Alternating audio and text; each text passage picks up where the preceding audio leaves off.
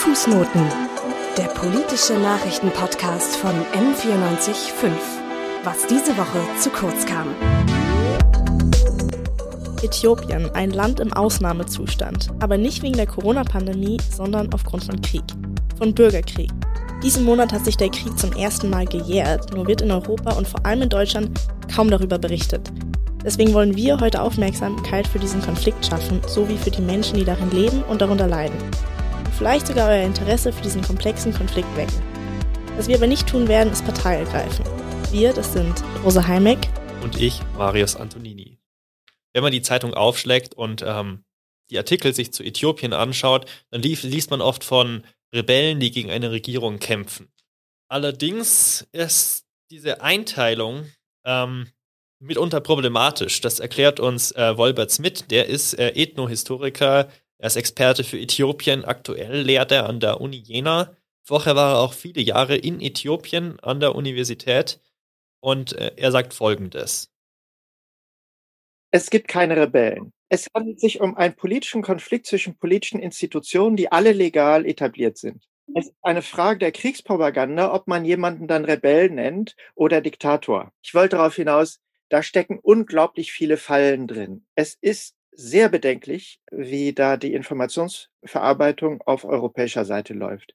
Die Franzosen und die Engländer sind ein bisschen besser als die Deutschen bei den Deutschen ist erstaunlich, was für ein hoher Grad von Inkompetenz sich strukturell da etabliert hat.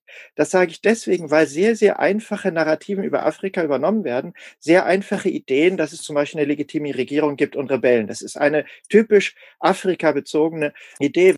Da hat sich ein politischer Konflikt zwischen verschiedenen äh, Regierungen innerhalb des Föderalsystems von Äthiopien aufgebaut, über Jahre. Wir merken schon, dass der Konflikt ziemlich komplex ist und wir wollen uns heute auch die Zeit nehmen, darauf einzugehen. Wir wollen versuchen, nicht in die Fallen reinzutappen.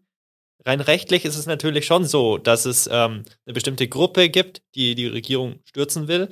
Es gibt manche, die sagen, es handelt sich dabei ganz klar um Rebellen.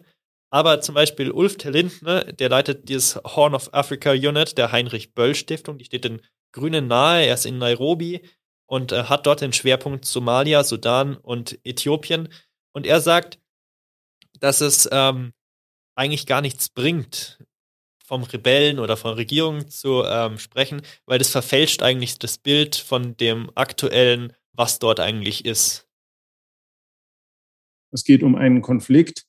Äh, in einem Konflikt gibt es in den allermeisten Fällen, in allen mir bekannten, nie eine Seite, die Recht hat und eine, die Unrecht hat. Und wenn wir es als Konflikt begreifen, ähm, dann würde der Begriff Rebellen ja implizieren, dass es eine Seite gibt, ähm, die quasi eine Ordnung trägt und eine andere, die dagegen rebelliert und damit schon mal per se im Unrecht ist, ähm, sondern es ist einfach ein Konflikt, bei dem es auf beiden Seiten ähm, massive, ähm, massiven Konfliktstoff gibt und massive Beschwerden und äh, äh, als solchen muss man ihn auffassen und es führt auch insofern nicht weiter, als es einfach sehr viele Gewaltakteure sind mittlerweile. Das habe ich ja eben ausgeführt. Ähm, und wenn wir jetzt bei jedem überlegen müssen, ob das jetzt die Rebellen sind oder Ordnungsträger, ähm, also man kann unterscheiden zwischen Einheiten, die sich in der rechtlichen Ordnung Äthiopiens ähm, verankert sehen können und solche, die es nicht tun. Ähm, und bei denen, die das nicht tun, äh, ist es ein breites Spektrum von äh, teilweise regierungsnahen Milizen, teilweise selbstorganisierten äh, Milizen, aber eben auch der Tigray Defense Forces. Ja? Und in dem Sinne würde ich sagen, ist die Unterscheidung zwischen Rebellen hier und allen anderen auf der anderen Seite nicht hilfreich. Deswegen werden wir in dem Podcast auch weder den Diktatorbegriff oder den Rebellenbegriff benutzen, weil diese stammen aus der Propaganda der unterschiedlichen Kriegsparteien und ähm, bergen das Risiko, dass man mit dem Finger auf eine Partei zeigt, eine Schuldzuschreibung macht, obwohl man gar nicht genau sagen kann, ob nur eine Seite schuld ist. Und wir sind uns bewusst, dass die Stimmung in Äthiopien gerade im Moment vergiftet ist. Es ist Krieg. Es herrscht dort ein ausgeprägtes Freund-Feind-Denken. Und ähm, es ist so, man stellt sich entweder auf die Seite von einer Kriegspartei oder gegen sie. Und das ist genau das, was wir nicht wollen. Wir wollen einen Überblick über das Thema ähm, geben. Wir wollen, dass ähm, unsere Experten, mit denen wir auch gesprochen haben, dass die auch sicher sind. Und deswegen ähm, achten wir in diesem Podcast sehr darauf, welche Begriffe wir benutzen. Was uns EuropäerInnen häufig über das Land Äthiopien bekannt ist, ist ausschließlich die Hungersnot. Die Hungersnot, die schon seit den 80er Jahren eine Katastrophe ist und sogar im Jahr 1984, 85 schon eine halbe bis eine ganze Million Opfer äh, forderte. Die Situation ist durch den Krieg natürlich ausschließlich zugespitzt und es kommt zu einer katastrophalen humanitären Lage. Äh, viel mehr ist uns häufig aber gar nicht bekannt. Was ist Äthiopien für ein Land? Wieso gibt es den Konflikt und wer kämpft da eigentlich gegen wen? Genau, und Äthiopien ist ein, also wird als Binnenstaat bezeichnet. Das heißt, es grenzt nicht direkt an ein Meer. Dafür grenzt das Land Äthiopien an Eritrea. Und Eritrea ist, grenzt ans Rote Meer. Eritrea ist relativ schmal, es ist im Osten und dann kommt auch das Rote Meer und dann kommt die arabische Halbinsel. Im ähm, Norden grenzt es zum Beispiel an Sudan, Südsudan. Dann hat es auch noch eine Grenze zu Kenia, Somalia und Djibouti. Äthiopien gilt als das Ursprungsland der Menschheit. Also wir sind eigentlich alle Äthiopier. Und auch als das Ursprungsland des Kaffees. So als Fakt am Rande. Äthiopien hat 112 Millionen EinwohnerInnen und ist damit das zweitbevölkerungsreichste Land Afrikas. Ist ähm, dreimal so groß wie Deutschland und wesentlich auch für den aktuellen Konflikt und auch für die Identität, für das Wesen von Äthiopien ist, dass es ähm, 80 verschiedene Volksgruppen dort gibt. Die vier größten Gruppen sind dort die Omoro, die Amharen, Somalien und Tigrinya. Die Amtssprache in Äthiopien ist Amharisch, also die Sprache von einer der größten Gruppen. Aber es gibt noch 70 andere anerkannte Sprachen. Wie, wieso ist Äthiopien ein Vielvölkerstaat? Also man könnte ähm, die topologische Lage, also ähm, wo gibt es Berge, wie, wie ist die Oberfläche von Äthiopien beschaffen, als Erklärung heranziehen, weil Äthiopien ist extrem gebirgig. Also da gibt es Berge, viele Berge, mehr als 4000 Meter hoch. Und ähm, wo es Berge gibt, gibt es auch Täler. Und ähm, das ist sozusagen ein bisschen zerklüftet und das führt dazu, dass es, ähm, dass die Menschen im Laufe der Zeit, dass sie in den Tälern eigene Kulturen vielleicht entwickelt haben und dass die Menschen sich nicht so häufig getroffen haben. Und jetzt natürlich ähm, mit, äh, mit ähm, neuen Verkehrsmitteln und so treffen sich die Menschen immer mehr und ähm, Äthiopien wächst wahrscheinlich ein bisschen zusammen. Allerdings ähm, ist es gerade noch ein Prozess und dieser Prozess läuft nicht äh, konfliktfrei ab. Und es gab immer wieder Gewalt und Übergriffe von einer Gruppe auf die andere. Und das hat dazu geführt, dass es in Äthiopien, ähm, dass sich die Menschen aufgerüstet haben. Also die haben sich Waffen gekauft und ähm, es gibt ganz viele Privathaushalte, die da bewaffnet sind. Das ist auch wichtig für den aktuellen Konflikt. Also ähm, einfach so ein paar Leute können sich zusammenschließen und sowas ähnliches wie eine Armee gründen, was hierzulande undenkbar ist. In den USA vielleicht weniger. Und ähm, was noch ganz wichtig ist und auch ähm, bisschen verwirrend ist oder überraschend, ist, dass die Omoro ein Drittel der Bevölkerung stellen und die größte Volksgruppe sind. Aber anders als wir es jetzt irgendwie erwarten würden, ist es nicht die politisch dominierende Gruppe. Politisch dominieren seit Ende des 19. Jahrhunderts nämlich die Amharen und ähm, die haben da seitdem auch nicht mehr das Steuer aus der Hand gegeben. Die Hauptstadt von Äthiopien ist Addis Abeba. Äthiopien hat auch lange Zeit hierzulande im Westen äh, eine große Rolle gespielt und eine wichtige Bedeutung gehabt. Mehr dazu hat uns Ulf Terlinden berichtet. Äthiopien ist ähm, über die letzten 30 Jahre als Stabilitätsanker äh, vom Westen vor allem ähm, im, am Horn von Afrika bezeichnet worden, ist ein wichtiger ähm, Partner in Friedenseinsätzen in verschiedenen Teilen Afrikas vor allem äh, gewesen, ähm, ist aber auch ein, ein Hegemon in der Region, der äh, mit seiner ähm, projizierten Macht ähm, und auch ähm, militärischer Präsenz zum Beispiel in Somalia einen großen Einfluss gehabt hat. Ähm, Premierminister Abiy hat wiederum im Sudan und im Südsudan ähm, auch eine Rolle gespielt. also es ist ein, ein wichtiger Flächenstaat, der zweitbevölkerungsreichste Afrikas und ähm, in dem Sinne auf jeden Fall ein ganz, ganz zentraler Partner ähm, des Westens. Die Entwicklung der vergangenen zwei Jahre hat allerdings ähm, dazu geführt, äh, dass man sich von dieser Beschreibung immer mehr entfernen muss. Also selbst der EU ähm, Sondergesandte für das Horn von Afrika, der im Sommer diesen Jahres ausgeschieden ist. Der hat in einem seiner letzten Berichte geschrieben, dass eigentlich niemand mehr äh, Äthiopien als diesen Stabilitätsanker äh, wahrnimmt heutzutage, dass sich das die Wahrnehmung im, im Westen insbesondere ähm, da sehr verlagert hat, aufgrund der internen Fragilität, aber auch, und das ist ganz äh, wichtig zur Kenntnis zu nehmen, der veränderten Rolle, die es regional äh, spielt. Und dazu da kommt an vorderster Stelle natürlich äh, der Pakt, ähm, das sogenannte trilaterale Agreement zwischen Eritrea, Somalia und Äthiopien ins Spiel, ähm, das nun nicht darauf angelegt war, ähm, Demokratie und Frieden in der Region zu verbreiten, wie man heute weiß. Man kann also sehen, dass die politische Entwicklung und die politische Instabilität der letzten Jahre äh, zu dem Verlust an Bedeutung des Landes geführt hat. Daraufhin stellt sich die Frage, wie es denn eigentlich um die politische Lage Äthiopiens steht.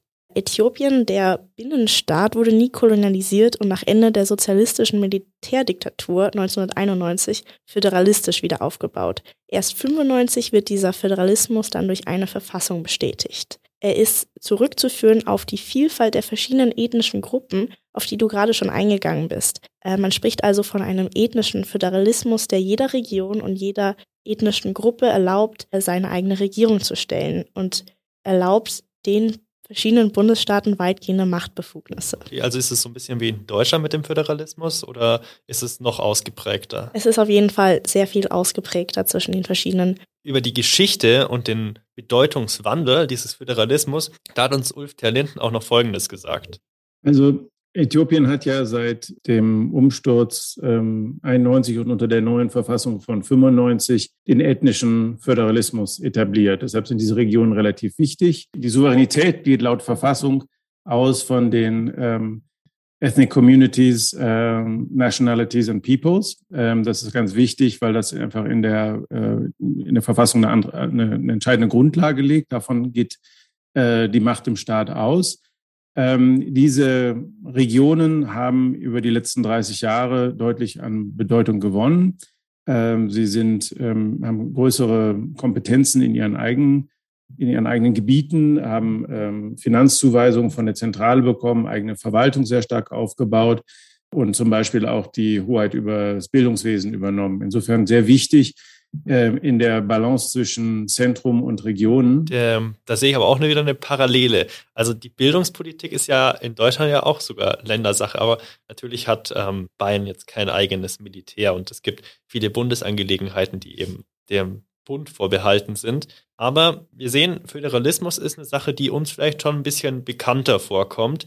Natürlich ist der Föderalismus bei uns anders begründet. Also wir haben nicht, dass wir den Föderalismus auf diesen Volksgruppen, die irgendwie in einem Gebiet sich gesiedelt haben, aufgebaut haben, sondern das ist eher, eher eine politische Entwicklung gewesen über Jahrzehnte, Jahrhunderte. Und ähm, wenn wir schon über diese Regionen sprechen, kann man vielleicht nochmal kurz sagen, es gibt zehn Regionen in Äthiopien und also das sind so Bundesstaaten, kann man es übersetzen. Und die Bundesstaaten sind zum Beispiel Amhara, Tigray oder Omoria.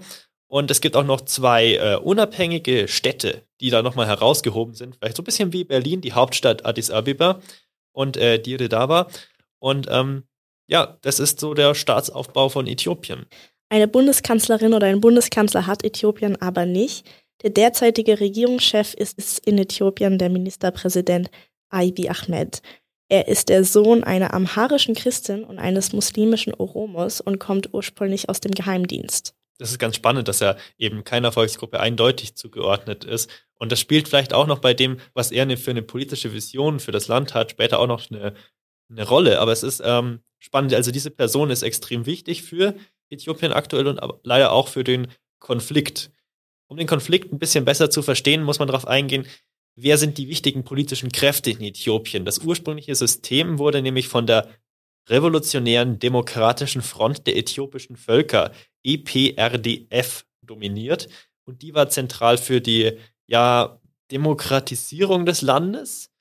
Und in den letzten Jahren hat sich allerdings in Teilen der Bevölkerung gegen diese Fraktion oder Koalition immer mehr äh, Widerstand geregt. Ein weiterer Akteur ist die TPLF, die Partei, äh, steht kurz für Tigray's People Liberation und ist der Volksbefreiungsfonds von Tigray. Eine ehemalige marxistisch-leninistische Befreiungsbewegung und ist heute eben eine der zentralen Parteien, die damals die sozialistische Militärdiktatur abgeschafft hat. Und die waren eben auch in diesem Bündnis dabei, dem dann im Laufe der Zeit Korruption und ähm, auch immer mehr autokratische Tendenzen vorgeworfen wurden. Und ähm, im November 2019 hat sich deswegen hat sich was enorm geändert im politischen System von Äthiopien. Und zwar hat Abiy Ahmed hat ähm, diese alte Fraktion, diese alte Koalition, die EPRDF, die hat er aufgelöst und ersetzt durch eine neue Partei, die sogenannte Prosperity Party. Die sollte sich seiner Vision nach nicht mehr über die ethnische Zugehörigkeit definieren. Das ist ähm, seine Idee. Und die ist ähm, ja, relativ revolutionär in Äthiopien und vielleicht auch zu konfliktträchtig. Und ähm, aus wem besteht jetzt diese Prosperity Party? Aus der haben sich eigentlich die Parteien, das ist ganz interessant, wieso sie sich jetzt einen neuen Namen gegeben haben, weil ich alle Parteien aus diesem früheren Bündnis sind in dem neuen Bündnis dabei. Und auch äh, neue Oppositionsparteien. Was jetzt aber ganz wichtig ist, ist, das eine Partei ist nicht mehr dabei, und zwar eben die TPLF. Die haben damit eigentlich alle Macht verloren, die sie vorher hatten. Sie haben ihre dominierende Rolle in dem Parteienbündnis, das Äthiopien dominiert, verloren. Und da merkt man, es steckt Konfliktpotenzial dahinter. Ethnohistoriker Wolbert Smith ähm, sagt, dass es den Konflikt, der jetzt gerade aktuell herrscht, dass es nicht nur eine politische Streitfrage ist, die vielleicht ähm, darauf zurückgeht, ähm, dass jetzt irgendwie diese neue Partei gegründet wird, sondern dass er viel, viel tiefer sitzt und dass der aktuelle Krieg, dass es dabei um viel mehr geht. Es ist ein ganz grundsätzlicher Konflikt um eine politische Struktur, äh, um ein Äthiopien, in der verschiedene Institutionen gegeneinander stehen. Und die stehen nicht nur kriegerisch gegeneinander, die stehen auch gegen, gegeneinander in, in Wirtschaftssystemen. Da werden Firmen äh, von verschiedenen Gruppen kontrolliert, äh, die zum Teil gegeneinander arbeiten, aus zum Teil guten Gründen, denn die Einzelgruppen kämpfen auch letztlich um ihr Überleben. Ähm, in Äthiopien gibt es eine sehr, sehr fatale politische Tradition.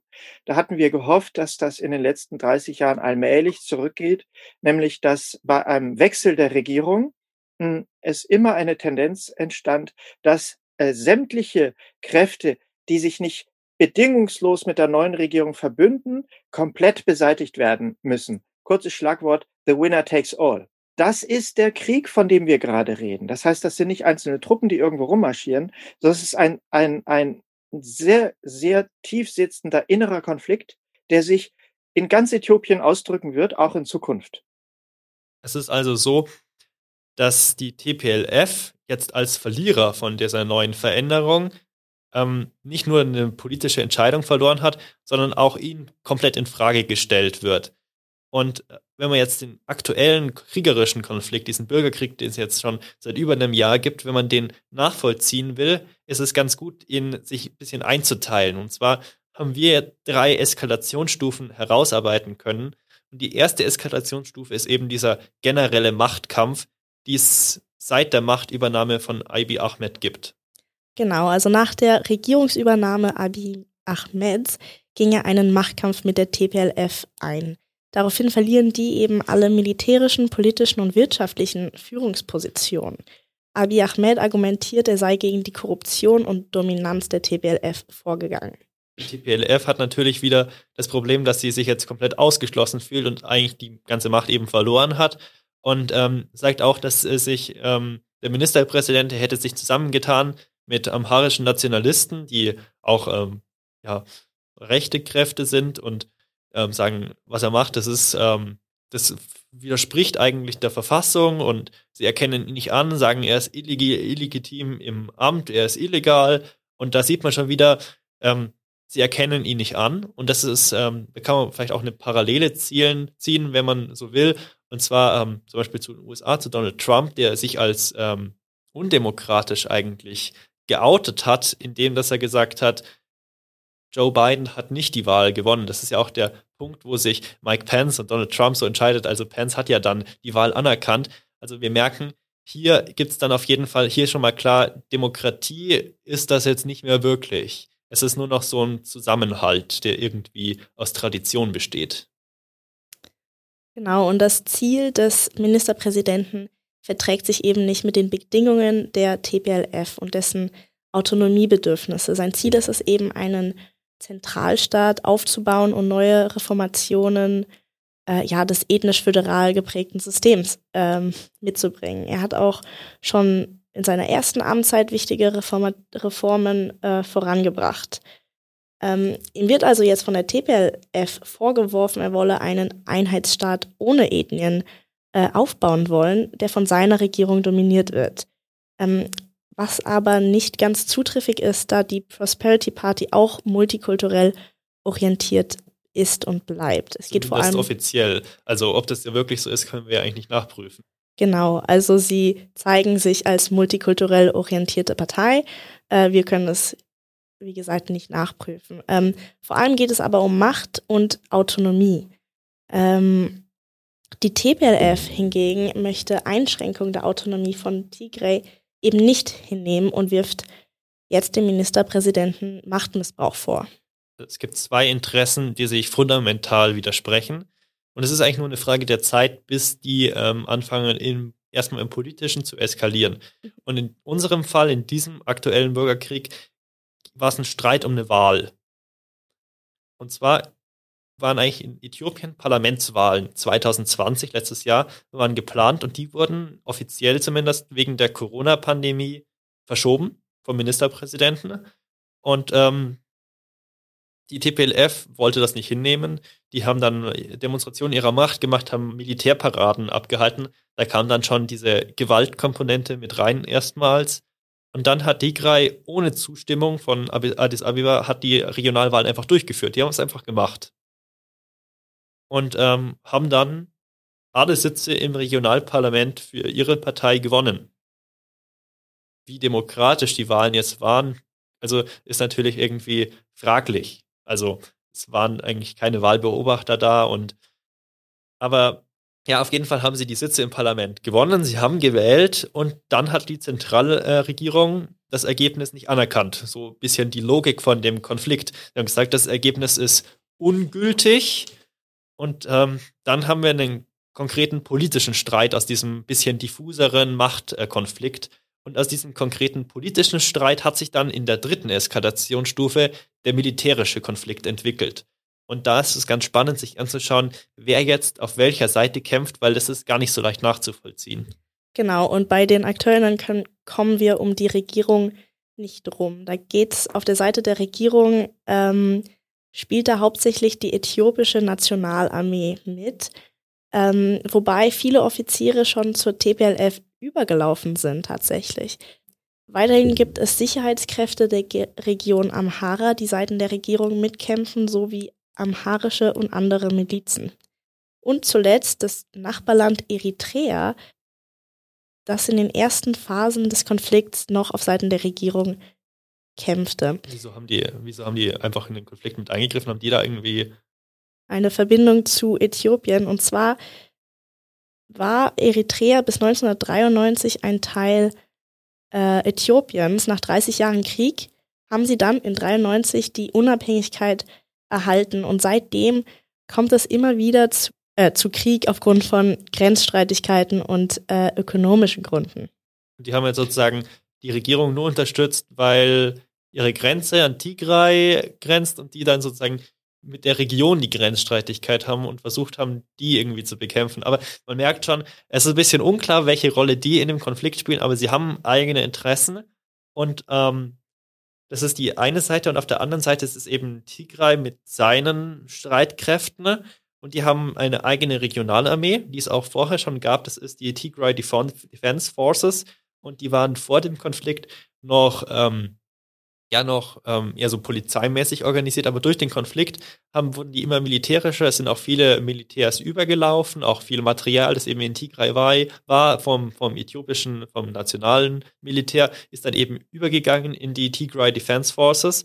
Und das ist ähm, die eine Kraft, die unter dem Banner von Tigray kämpft. Dann gibt es auch noch die bewaffnete Omoro Liberation Army, die OLA, die kämpft auch noch auf Seiten von Tigray. Die haben auch wieder eigene Interessen, weil die Omoro die größte Volksgruppe sind, die aber nicht die größte Macht haben.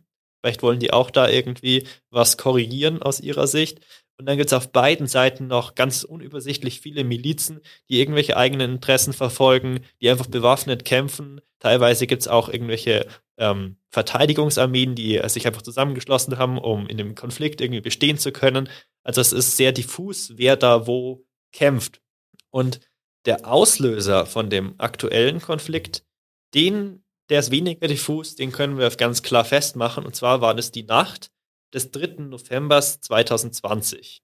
Also da ähm, dieser Eskalation, dem, dass sie dann tatsächlich aufeinander geschossen haben, dem ging eine ähm, immer höhere ähm, Dichte an Militär an der Grenze zu Tigray ähm, zu, vor. Und ähm, Äthiopien, also die ähm, Regierung von Äthiopien, die haben ihre Truppen an die Grenze gezogen, haben da ihre Milizen aus Amhara, haben Special Forces dort äh, hingezogen, haben auch die Amhara Police Forces dorthin ähm, beordert und dann auch die äh, äthiopische Region, die standen da sozusagen an der Grenze zu Tigray und auch ähm, die eritreischen äh, Streitkräfte, die standen an der Grenze, an der ähm, Grenze zwischen Tigray und Eritrea, weil das sind ja eben diese Nachbar, also ist, äh, Tigray ist die Region von Äthiopien, die an Eritrea grenzt. Und ähm, man sieht, es gibt schon diese militärische Präsenz. Und dazu kam dann noch ähm, ganz viel Propaganda von beiden Seiten und auch äh, ganz viel Hetze und Hass, die das natürlich noch mehr ähm, ja, ähm, aufgeheizt haben, diese Situation. Und in der Nacht hat dann die TPLF, also die ähm, Armee von Tigray, die haben dann ähm, die Nationalarmee ähm, oder deren Basen haben die angegriffen. Sie sagen, es wäre aus Selbstverteidigung geschehen, aber wenn wir wirklich ganz ehrlich sind, können wir nicht sagen, was in dieser Nacht passiert ist, wer zuerst, wer den ersten Schuss abgegeben hat. Und es ist auch möglich, dass es gar keine Absicht war. Also, dass keiner die Absicht hatte, den Konflikt tatsächlich auszulösen, dass einfach nur irgend jemand die Nerven durchgegangen sind und dass es dann einfach in dieser angespannten Situation eben eskaliert ist. Und ähm, als Reaktion darauf, auf diesen Angriff, auf diese Basen, hat die zentrale Regierung eine Offensive auf Tigray ähm, gestartet hat den nationalen Notstand ausgerufen und politisch haben die ähm, alle Regierungsinstitutionen von Tigray für illegal erklärt und haben die abgesetzt. Also sie haben in der Hauptstadt gesagt, in Äthiopien, in Tigray, dass es die gar nicht mehr gibt und dass die keine Bedeutung mehr haben und haben gleichzeitig ähm, in der Hauptstadt eine neue Gruppe von Menschen bestimmt und haben gesagt, das sind jetzt ähm, die ähm, Chefs, die ähm, Regierung von Tigray, was natürlich gar nicht demokratisch ablief. Dieser militärische Konflikt hat zur Folge, dass die folgenden Wochen auf den 3. November stark durch Massaker und humanitäre Katastrophen geprägt sind. Es kommt zu Luftangriffen auf die Zivilbevölkerung und beide Beteiligten, beide Seiten sind mitschuld. Am 28. November dann nehmen die Kräfte der Zentralregierung die tigräische Hauptstadt Mekele ein und der Ministerpräsident erklärt die Offensive danach für erfolgreich und beendet und es kommt zu einem einseitigen Waffenstillstand. Aber beendet war sie ja nicht. Oder? Beendet war sie nicht, da die TPLF erklärt, sie würde nicht aufhören zu kämpfen. Und wie hat darauf äh, der Ministerpräsident reagiert? Die Zentralregierung hat daraufhin als Reaktion die Hungersnöte als Kriegsmaßnahmen eingesetzt, um die Bevölkerung zu demoralisieren. Also werden Mittel zum Anbau zerstört und Lieferungen werden zurückgehalten. Am 28. Juni 2021 nimmt TPLF wieder Mekele ein und im Oktober diesen Jahres verbündet sich die TPLF mit der OLA, also die Oromo Liberation Army, und startet eine Gegenoffensive Richtung Addis Abeba. Machtverhältnisse wurden komplett verschoben, oder? Genau, nur seitdem kamen keine großen Machtverlagerungen mehr seit Oktober diesen Jahres. Es herrscht aber immer noch konstanter und ständiger Krieg. Wolbert Smith, der ordnet für uns jetzt nochmal die, einerseits die Motivation von den unterschiedlichen Parteien an und sagt uns auch, welche Interessen die anderen Parteien in dem Konflikt haben. Aus dieser sehr dramatischen Erfahrung der Besetzung Tigrays durch Regierungstruppen, durch irreguläre Milizen und durch die Armeen von Eritrea und dem Regionalstaat äh, Amhara, das sind also ganz viele Armeen gewesen, äh, daraus kommt eine sehr hohe Motivation dieser Kämpfer, auf jeden Fall alles zu tun, dass dieser Krieg nie wieder nach Tigray zurückkehrt. Lieber tragen sie den äh, Krieg in die anderen Regionen, um im Ergebnis Tigray zu befreien. So, und das ist jetzt auch der Ursprung ähm, des Konfliktes, weil es verschiedene Visionen gibt und verschiedene politische Gruppen, die an einer Umgestaltung Äthiopiens arbeiten. Und die letzten drei Jahre wurde dieser sehr positive Impetus aus den Reformen genutzt, um, ich sage es mal ganz platt, rechtsextreme Narrativen äh, auf das Tapet zu setzen. Einigkeit wurde das ganz große Schlagwort. Ähm, Ethnizität soll verschwinden. Ethnizität soll keine Rolle mehr spielen. Das ist illusorisch in einem Staat nicht nur vieler Kulturen, vieler Sprachen, sondern auch sehr vieler politischer Traditionen, politischer Regionen, äh, die alle eine eigene Geschichte haben, zum Teil eine höchst komplexe Geschichte, die mit dem alten Äthiopien sogar gar nichts zu tun hat. Die sind einfach vor 100 Jahren mal erobert worden. Das heißt, wir haben hier die verschiedensten politischen Interessen der verschiedenen Gruppen und Regionen, ähm, die natürlich alle äh, Bedenken haben, wenn da in einem, im Zentrum von Einigkeit geredet äh, wird, dann wird immer die Frage gestellt, Einigkeit von wem? Ist das die Einigkeit, die wir schon in früheren Jahrzehnten hatten, dass da eine starke Regierung in Addis Abeba sitzt, uns Armeen schickt, wenn wir Steuern nicht genug zahlen und uns, äh, äh, ähm, äh, uns irgendwelche Projekte in unser Land setzt, die von anderen äh, äh, von anderen dominiert werden, wo die Gelder in die, ins Zentrum fließen. Und wir haben hier letztlich ein elendes Leben und müssen letztlich nur in diesen Wirtschaftsboom zuliefern, ohne etwas davon zu bekommen. Heißt das Einigkeit? Diese Frage wird gestellt in allen Regionen Äthiopiens mit verschiedenen Antworten. Das sind also äh, sehr fundamentale äh, Fragen von verschiedenen Regionen, die zum Teil nicht wirklich integriert worden sind, und zwar in den letzten 100 Jahren nicht integriert worden sind in den äthiopischen Gesamtstaat. Die Erfahrung der letzten Jahrzehnte ist, wenn im Zentrum von Einigkeit geredet wird, ist das immer die Einigkeit der Oligarchen, ist das immer die Einigkeit derjenigen, ähm, die, äh, die auch eine emotional erfüllte Idee von einem einigen alten Äthiopien haben. Und es ist immer problematisch, wenn Emotionen anfangen, die Politik zu beherrschen. Was aber auch ähm, zu Konflikten führen kann, ist einfach ähm, Abwägung. Und die Abwägung zum Beispiel von anderen Staaten ist auch wichtig für den Konflikt, um ähm, auch nachzuvollziehen, was andere Staaten für Interessen haben. Und zum Beispiel Ägypten ne, hat äh, ziemlich großes Interesse an dem Konflikt. Man kann sich natürlich fragen, was hat jetzt Ägypten mit Äthiopien zu tun? Da liegt ja noch äh, Sudan dazwischen, sie sind relativ weit weg und äh, dazwischen auch Gebirge und alles Mögliche. Aber ähm, sie haben ein, eine Verbindungslinie, und zwar den Nil. Äthiopien hat nämlich einen Staudamm gebaut, der ähm, GERD heißt. Das ist die Grand Ethiopian Resistance Talsperre, also GERD. Und damit wollen sie Strom erzeugen und es gibt auch ähm, Ideen, dass Äthiopien dann mehr Macht in der Region auf sich vereinigt, weil die dann eben auch Strom in andere afrikanische Länder exportieren. Und dieser Damm hat natürlich das Potenzial, Wasser abzusperren. Also sie können quasi den Nil trockenlegen für dann erstmal Sudan und dann natürlich auch Ägypten. Und für Ägypten wäre das fatal, weil die Lebensader von Ägypten ist ja eben der Nil. Und deswegen hat Ägypten kein Interesse daran, dass es in Äthiopien eine stabile, einige Regierung gibt, die jetzt vielleicht außenpolitische Ambitionen hat und dieses ähm, Druckmittel gegen Ägypten einsetzt. Ziemlich ähnlicher geht es da auch noch dem Nachbarland Eritrea, die auch Interesse haben an einem, ja, einem geschwächten Äthiopien. Und zwar befürchtet Eritrea eine Besetzung ihres Landes von Äthiopien und dies wäre für die eritreische Bevölkerung fatal und so wie für die Regierung sehr gefährlich. Eritrea auch hat ein ganz genuines Problem.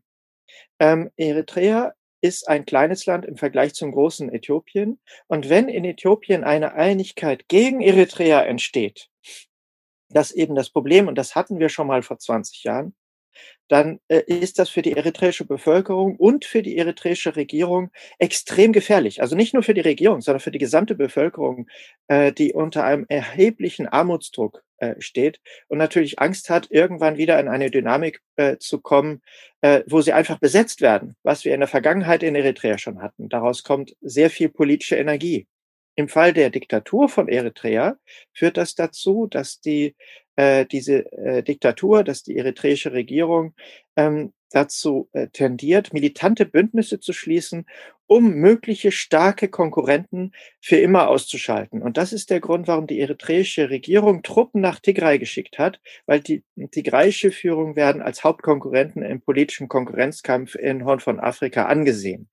Ähm, das heißt, Eritrea, die eritreische Diktatur hat, ist sehr militant aufgestellt, aber aus dem legitimen Interesse heraus, sich irgendwie zu schützen vor zukünftigen Gefahren. Mit einer allerdings völlig falschen Analyse, nämlich einer gewaltbesetzten äh, zutiefst bösartigen, zutiefst äh, manipulativen ähm, Handlungsweise, die daraus folgt.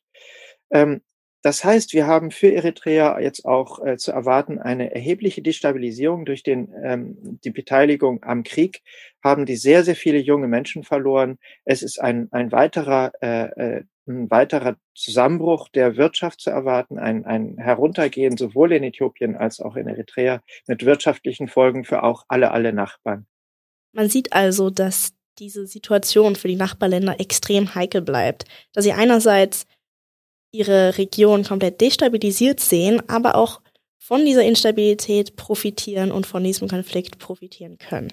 Es ist nun so, dass die ganze Region instabil bleibt und ist, und es ist auch in den Nachbarländern, kommt es zu Gewalt und Konflikt zwischen verschiedenen Gruppen mit verschiedenen Interessen. Vielleicht auch noch so ein Erbe aus dem, wie die Grenzen ähm, nach dem Kolonialismus dann eben gezogen wurden, dass es eben eigen, einzelne Volksgruppen durch eine Grenze getrennt sind, auf beiden Staatsseiten immer noch zum Beispiel eine Volksgruppe lebt und die kooperieren dann eben oder äh, wollen da wieder eine Einheit herstellen. Also es gibt noch immer dieses ähm, fatale europäische Erbe in der Region und die Gewalt, die jetzt eben herrscht, das ist ähm, keine abstrakte Gewalt, sondern die betrifft die Menschen ganz direkt. Und ähm, die Versorgungslage beispielsweise in Tigray, die ist ähm, verheerend. Also Tigray ist ja der Ausgangspunkt des Konflikts, der sich jetzt natürlich ausgeweitet hat.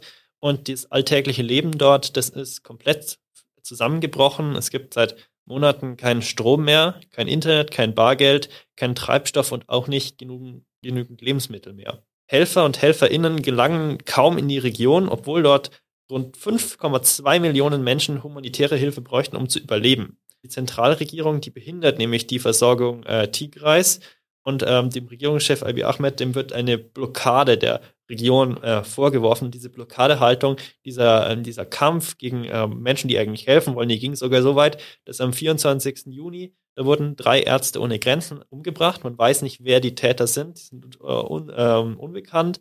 Es gibt keine verlässliche Datenlage, aber es ist einfach so, dass es dort extrem gefährlich ist. Deswegen haben viele Hilfsorganisationen sind auch aus Äthiopien jetzt weggegangen. UN ist noch in Äthiopien, die hat die äh, Lage noch ein bisschen im Blick. Und die UN sagt, dass ähm, akut 400.000 Menschen von einer Hungersnot betroffen sind.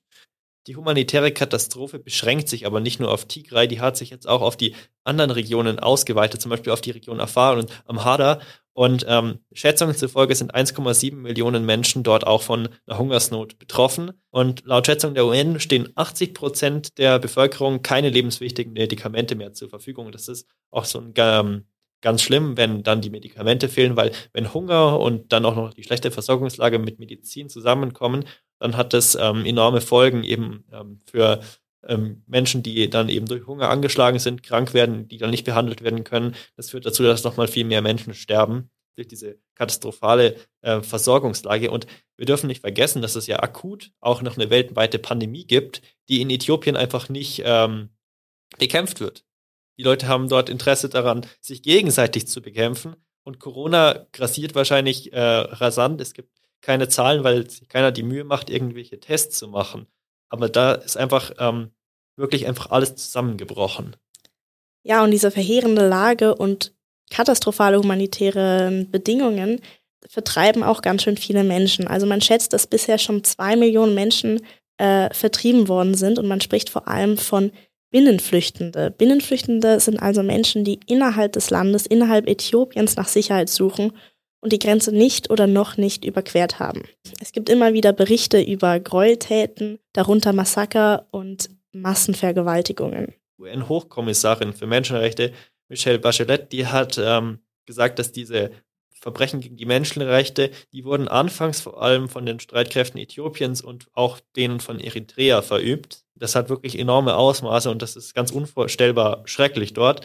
Und in jüngster Zeit wird eben auch Gewalt von, den, äh, von der TPLF angewandt. Und äh, beide Seiten verstoßen gegen ähm, alles, was irgendwie vielleicht noch vorstellbar ist. Und Bachelet sagt, dass es bei einigen ähm, Aktionen, Kriegsaktionen, kann es sich um Kriegsverbrechen handeln und auch um Verbrechen gegen die Menschlichkeit. Und es gibt sogar Hinweise darauf, dass es sich um, äh, ja, um Genozid, um Völkermord handelt. Allerdings fehlt dafür den Vereinten Nationen das Beweismaterial weil eben die Region so abgeriegelt ist. Und am 20. November diesen Jahres gibt äh, Genocide Watch eine neue Warnung heraus, also ganz aktuell, dass beide Seiten im Begriff sind, Akte des Völkermords zu verüben oder schon verübt haben. Die Situation in Äthiopien ist also mehr als einfach nur katastrophal oder es ist mehr als nur eine angespannte humanitäre Situation. Es ist einfach unvorstellbar schrecklich. Und ähm, ja, das ist ähm, zwar ein unglaublich schlechter Schlusspunkt, aber es ist die aktuelle Situation und es gibt keine andere Möglichkeit, als sie so zu schildern, wie sie ist. Und jetzt müssen wir einfach ähm, ein Fazit ziehen und ein bisschen rausgehen und das nochmal alles zusammenfassen, was der Konflikt ähm, eigentlich ist. Und das ist einfach jetzt wichtig, dass wir uns davon wieder ein bisschen entfernen, weil wir können akut nicht direkt was dagegen tun, wie die Lage ist. Und es hilft auch nichts, einfach nur erstarrt dazustehen. Es ist wichtig, dass wir darüber nachdenken, darüber sprechen, uns darüber informieren und nur so können wir vielleicht auch über eine Lösung nachdenken. Ja, das Wort katastrophal reicht definitiv nicht, um die Situation zu beschreiben und Lösungen, die du gerade angesprochen hast, scheinen schwierig und ziemlich unwahrscheinlich zurzeit. Die Gewalt bleibt konstant und ständig zwischen den Volksgruppen und es streben alle um Macht und ja mittlerweile auch um Überleben. Der Frieden scheint immer noch quasi unmöglich, da die Milizen unabhängig organisiert sind und es keine klaren Kriegsparteien gibt, die eben diesen Frieden schließen könnten. Die Beteiligung der vielen uneinheitlichen Akteurinnen macht die Lösung einfach nur komplexer. Also es ist militärisch festgefahren. Die Hoffnung, dass es Diplomatie lösen kann, die ist eigentlich naja, es ist Hoffnung. Und ähm, was ganz interessant ist oder wichtig auch mit einzubeziehen, ist, dass es ein Konflikt in unserer Zeit, dass es ein Konflikt, der jetzt ist, ist. Also in dem Konflikt wird auch viel mit Desinformation gearbeitet. Es gibt Fake News. Es wird in sozialen Medien ganz viel, ähm, gibt ganz viel Hassrede. Es wird ja aufeinander, wird gegeneinander aufgestachelt. Und ähm, zum Beispiel auch so ein Konzern wie Facebook müsste da eigentlich auch Verantwortung darüber übernehmen, ähm, was gepostet wird. Und ähm, es ist ähm, ganz ähm, interessant, sich anzuschauen, wie jetzt aktuell in Äthiopien im Internet das sozusagen gespiegelt wird, wie die Situation äh, tatsächlich im realen Leben ist. Und ähm, langfristig, wenn der Konflikt nicht gelöst wird, also wenn es keine diplomatische Lösung gibt und eine militärische Lösung ist unmöglich, weil es eben so festgefahren ist, weil ähm, die Parteien ungefähr gleich stark sind, weil es eben keine, ähm, keine ähm, sinnvollen Ideen gibt, wie man da jetzt weitermachen kann. Das Einzige, was sie machen, ist, sich gegenseitig weiterhin umzubringen. Und langfristig wird Äthiopien, wenn es so weitergeht, vielleicht zerfallen. Und wenn Äthiopien zerfällt, hat das dann auch eine enorm ähm, destruktive Komponente in der Region weil das würde ähm, vielleicht ein Machtvakuum schaffen. Und in so einem Machtvakuum können sich zum Beispiel ähm, terroristische Organisationen äh, ansiedeln und dann würde es noch zu mehr Vertreibung, noch zu mehr ähm, Flüchtenden kommen. Und es ist einfach sehr komplex und wir hoffen, dass wir euch einen Überblick darüber verschaffen konnten. Jetzt zuletzt wollen wir uns fragen, war der Friedensnobelpreis denn jetzt eine schlechte Wahl? Ja, das ist, das ist so eine Frage, die man so stellen kann, wenn man drüber äh, gesprochen hat, was, was passiert. Also der Konflikt, der könnte sich durch einen Friedensnobelpreis natürlich vielleicht am Anfang, in der Anfangsphase könnte der dazu beigetragen haben, dass er ihn verschärft. Weil das ist natürlich so der Westen legitimiert nochmal extra die Arbeit des Ministerpräsidenten und ähm, macht sozusagen klar, auf welcher Seite er steht, obwohl er gar nicht weiß, in welchem Konflikt er da jetzt äh, einfach eingegriffen hat. Deswegen ist es unglaublich problematisch ähm, zu agieren, ohne zu wissen, was ähm, dort passiert. Und äh, vielleicht, es war nicht klug, es lässt sich nicht mehr rückgängig machen, Und es ist eigentlich auch komplett unbedeutend vor dem Hintergrund, was dort passiert. Aber wir können beurteilen, dass es schrecklich ist. Wir können nicht nachfühlen, wie schrecklich es ist. Was wir nicht wissen ist, wer wie viel Schuld hat. Wir vermuten, dass alle irgendwie schuld sind. Wir versuchen neutral zu sein und ähm, für die Menschen zu sprechen. Und es ist natürlich eine Frage, ähm, welche Verpflichtung jetzt in der Situation ja die internationale Gemeinschaft hat. Also ob es da, äh, ob es sinnvoll wäre, irgendwie zu intervenieren, ob das überhaupt zielführend ist, ob das nicht das Leid vielleicht noch vergrößern könnte. Und ähm, das sind Fragen, die sich, ähm, die gestellt werden müssen und ähm, die bis jetzt noch zu wenig gestellt wurden. Und es ist einfach wichtig, sich damit zu beschäftigen. Wir werden den Konflikt weiterhin im Auge behalten und wir werden auch weiterhin darüber informieren. Wir bedanken uns bei allen, die an dieser heutigen Folge mitgewirkt haben. Das waren für Interviews und Recherche Robert Karobka und Nina Viking. Verantwortlich für diese Folge ist Nina Viking und für die Produktion war Ann-Kathrin Stich zuständig. Wir sind Rosa Heimig und Marius Antonini. Und wir sagen Tschüss und bis bald. Fußnoten. Der politische Nachrichtenpodcast von M945. Was diese Woche zu kurz kam.